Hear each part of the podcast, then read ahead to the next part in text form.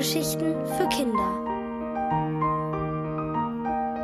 Eine Kindheit am Meer von Christian Huschka.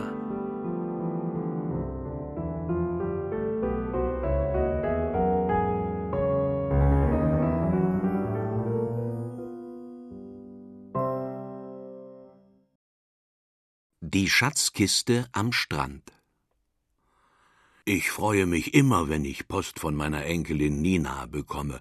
Heute aber habe ich mich ganz besonders gefreut, denn Nina hat mir geschrieben, dass der Streit mit ihrer besten Freundin endlich der Vergangenheit angehört. Lieber Opa Julius, ich bin so glücklich, endet ihr Brief. Also haben meine Geschichten über die Freundschaft doch ein bisschen geholfen. Ich hatte ihr in jedem Brief ein Erlebnis aus meiner Kindheit am Meer erzählt, Dabei sind mir noch viele andere Erinnerungen in den Sinn gekommen, und deshalb setze ich mich gleich wieder an meinen Küchentisch und schreibe noch eine Geschichte auf. Liebe Nina. Freundschaft ist etwas Wunderbares. Ich habe dir ja schon von meinem Freund Peter geschrieben, heute erzähle ich dir, wie ich gelernt habe, ihm hundertprozentig zu vertrauen. Es war im gleichen Jahr, in dem ich Fiete bekommen und mit meinem Großvater Sternschnuppen beobachtet hatte. Die große Hitze des Sommers hatte endlich nachgelassen, als eines Nachts ein Sturm über unsere Insel hinwegfegte. Tags darauf machte ich mich mit Peter auf, um den Strand nach brauchbaren Dingen abzusuchen. Gerade nach einem Sturm wird so allerlei auf den Strand unserer Insel gespült, was irgendwann irgendwo ins Meer geworfen wurde. So haben wir schon einmal das Segel eines Schiffes aus dem Wasser gezogen und sogar Teile eines alten Flugzeugpropellers. An diesem Tag fanden wir lange nichts weiter als Seetank und Plastikflaschen, bis plötzlich eine Kiste aus rostbraunem Holz vor uns am Strand lag. Die Kiste war etwa halb so groß wie Omas neuer Kühlschrank, und sie war fest vernagelt. Es gab nicht einmal einen kleinen Schlitz, durch den wir hätten in die Kiste hineinsehen können. Aber gerade diese Ungewissheit gab uns das Gefühl, dass diese Kiste nur eine Schatzkiste sein konnte, wie wir sie aus Piratengeschichten kannten. Wir versuchten sie zu öffnen. Zuerst probierten wir mit bloßen Händen, den Deckel der Kiste aufzubrechen.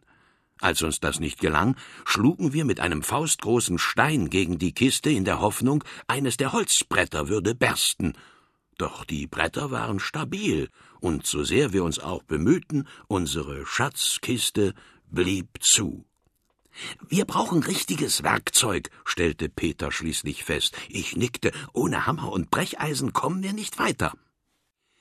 Der Abend war bereits hereingebrochen, daher beschlossen wir, am nächsten Morgen wiederzukehren.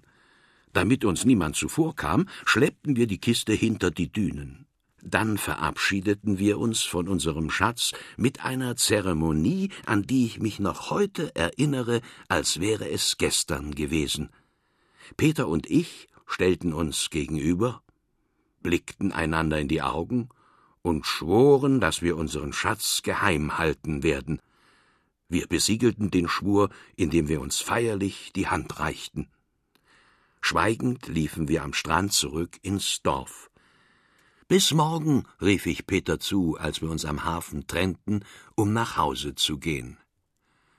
Bis zum Abend glaubte ich fest an Peters Gelöbnis, aber dann überkamen mich Zweifel, ob er Wort halten würde. Zwar war Peter mein Freund, und wann immer wir zu zweit unterwegs waren, verstanden wir uns prächtig.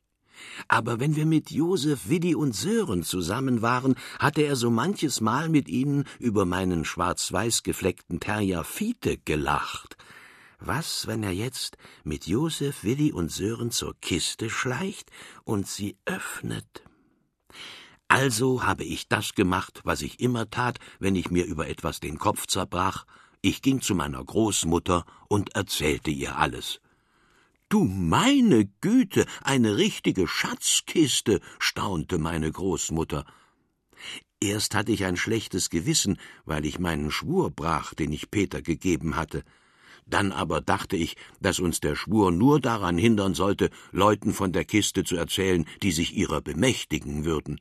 Meine Großmutter hingegen stand bei mir nicht in dem Verdacht, eine Schatzdiebin zu sein, und ich brauchte dringend ihren Rat. Meine Großmutter kannte sich mit vielen Dingen aus, vor allem mit Menschen. Sie sah, welche Qualen mir die Ungewissheit bereitete, ob mein Freund Peter Wort halten würde. Wenn du morgen eine leere Kiste am Strand findest, dann hat Peter deine Freundschaft nicht verdient, sagte sie. Trotzdem oder gerade deshalb habe ich in der Nacht lange kein Auge zutun können. Als ich endlich doch einschlief, schossen mir Bilder von einer leeren Kiste durch den Kopf, und ich sah Peter mit Josef, Willi und Sören, wie sie über mich lachten, über den kleinen Julius Jansen, der an einen Schwur unter Freunden glaubte. Wütend und enttäuscht wälzte ich mich in meinem Bett hin und her. Ich fühlte mich verraten, ohne verraten worden zu sein. Nach dieser schrecklichen Nacht bin ich am nächsten Morgen noch vor meinen Großeltern aufgestanden. Ich nahm mir Brecheisen und Hammer aus Großvaters Werkzeugkiste und lief ans Meer. Ich hoffte, dass nichts von dem, was ich in der Nacht geträumt hatte, wahr werden würde. Und was soll ich sagen? Als ich am Strand ankam, wartete Peter bereits auf mich. Er saß neben unserer Schatzkiste, und ich konnte sehen, dass er sie in meiner Abwesenheit nicht angerührt hatte. Ich weiß noch genau, wie sehr ich mich in diesem Moment für meinen scheußlichen Traum und meinen Zweifel an Peters Freundschaft geschämt habe. Ich war so froh, dass mir schon fast egal war, was wir in der Kiste finden würden. Mit Hammer und Brecheisen war es nun ganz leicht, den Deckel zu öffnen. Die Kiste sprang auf, neugierig schauten wir hinein und blickten uns dann überrascht an. Die Kiste war voller bunter Holzpantoffeln, wie sie die Menschen in Holland trugen. Zuerst waren wir enttäuscht, dass wir keinen Piratenschatz gefunden hatten, aber dann kam uns die Idee, was wir mit unserem Schatz anfangen wollten. Wir holten einen Handwagen, brachten die Kiste ins Dorf und stellten sie auf den Marktplatz, direkt vor die Kirche. Auf den Deckel der Kiste schrieben wir Schuhe für Jung und Alt. Es dauerte nicht lange, bis sich unsere Schuhkiste im Dorf herumgesprochen hatte, bis zum Abend waren alle Schuhe verteilt. Wann immer ich nun durch unser Dorf ging, sah ich rote, blaue, grüne, gelbe Holzpantoffeln vor den Eingängen der Häuser, und jedes Mal haben sie mich an meine feste Freundschaft mit Peter erinnert. Noch heute treffe ich mich oft mit meinem Freund Peter, und jedes Mal, wenn wir uns von den Geschichten unserer Kindheit am Meer erzählen, dann weiß ich ganz genau, Freundschaft, liebe Nina, ist etwas Wunderbares. Liebe Grüße, dein Opa Julius.